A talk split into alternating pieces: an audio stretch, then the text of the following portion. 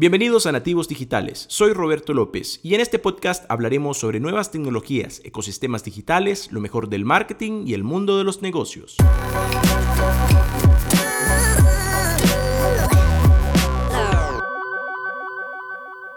El día de ahora hablaremos sobre un tema muy muy importante que ha tomado una relevancia en los últimos años, como lo son las economías colaborativas.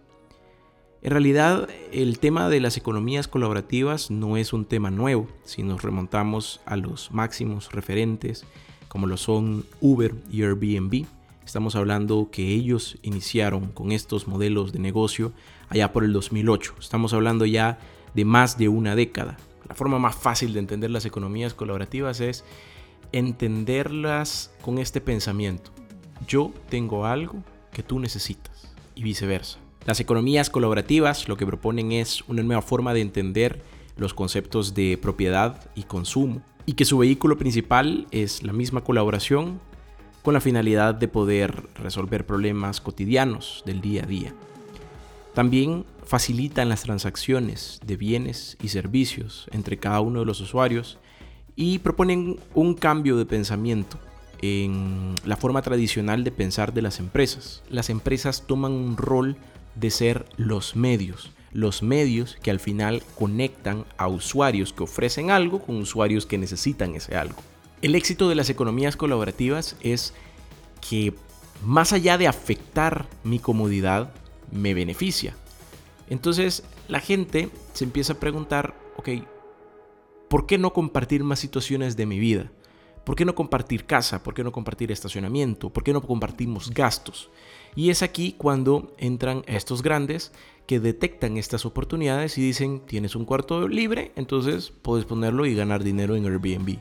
Tienes tiempo y un carro, entonces ¿por qué no pones a trabajar tus recursos en Uber? Tienes un espacio en la bodega, está eh, la, la aplicación de Let Me Space, tienes un espacio en tu estacionamiento, está Parkify tienes cosas que no quieres vender pero sí quieres alquilar, está la aplicación Relendo que lo que te permite es alquilar cosas a tus vecinos o si tienes una moto pues puedes sumarte a esta tendencia de startups y, aplicaciones de micrologistics como son Rappi, como son Globo, Uber Eats o en Centroamérica Hugo. Otra cosa importante es eh, las economías colaborativas descubren que sí es posible poner a trabajar a tu favor a tus audiencias. Es más, la audiencia se vuelve parte de tu mismo modelo de negocios. Algo que me encanta de las, de las economías colaborativas es que proponen una perspectiva de hacer negocios entre amigos y hace vida más que nunca a ese concepto de ganar, ganar, porque se centra en el que compartir es mejor que poseer. Ahora, hablando un poquito sobre cuáles son las razones que enamoran por parte de las economías colaborativas, son los vínculos de confianza entre usuarios que por lo general son totalmente desconocidos. Y es por eso que para yo poder confiar en una persona es necesario que la misma plataforma me permita a mí detectar o compartir mi reputación. La forma de confiar en desconocidos es confiando en referencias de experiencias de personas eh, terceras. Lo que enamora también es que son comunidades autogestionadas en donde tú tenés voto y tenés voz. Es decir, si por ejemplo has tenido una mala experiencia, tú puedes dejar un review, puedes dejar un rating y esa misma experiencia pues le permite a otros usuarios al momento de tomar la decisión si es algo que les conviene o no a partir de las características de la experiencia que tú has tenido dentro de este proceso.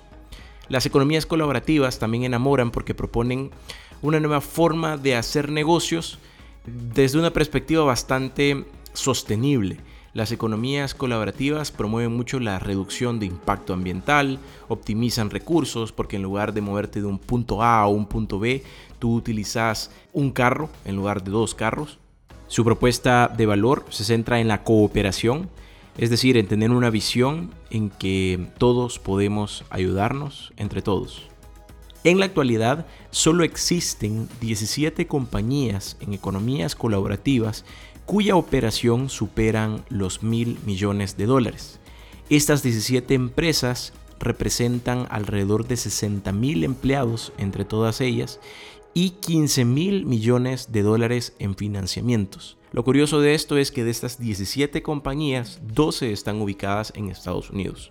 Algo muy interesante de las economías colaborativas es que tu modelo no depende exclusivamente de una locación, sino que tú puedes empezar a generar plata sin ni siquiera haber puesto un pie en muchos de estos países que actualmente estás facturando.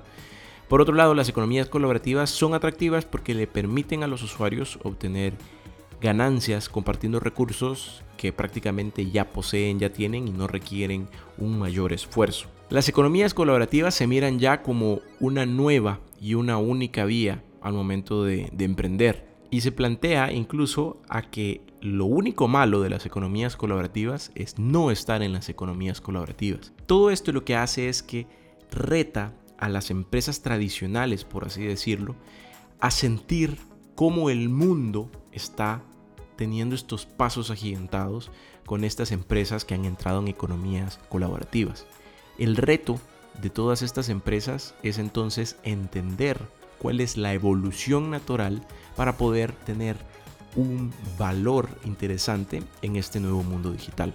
Otro de los retos que tienen las economías colaborativas es la diversificación.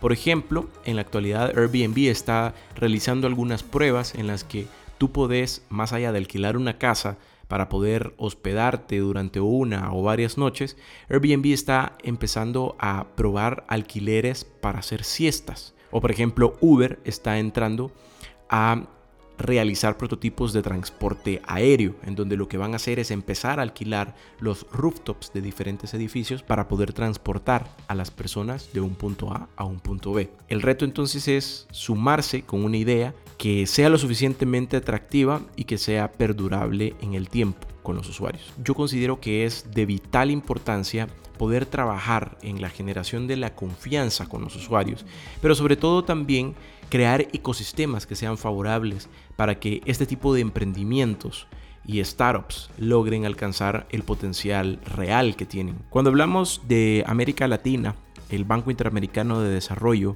indica que la mayor oportunidad que tenemos es que a diferencia de Europa tenemos un mercado con una característica en común y es que hablamos el mismo idioma y somos culturalmente parecidos.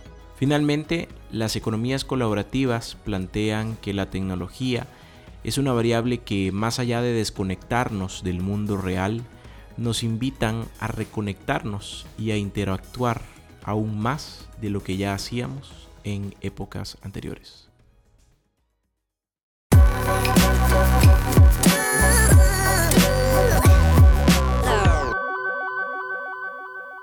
Gracias por escuchar Nativos Digitales.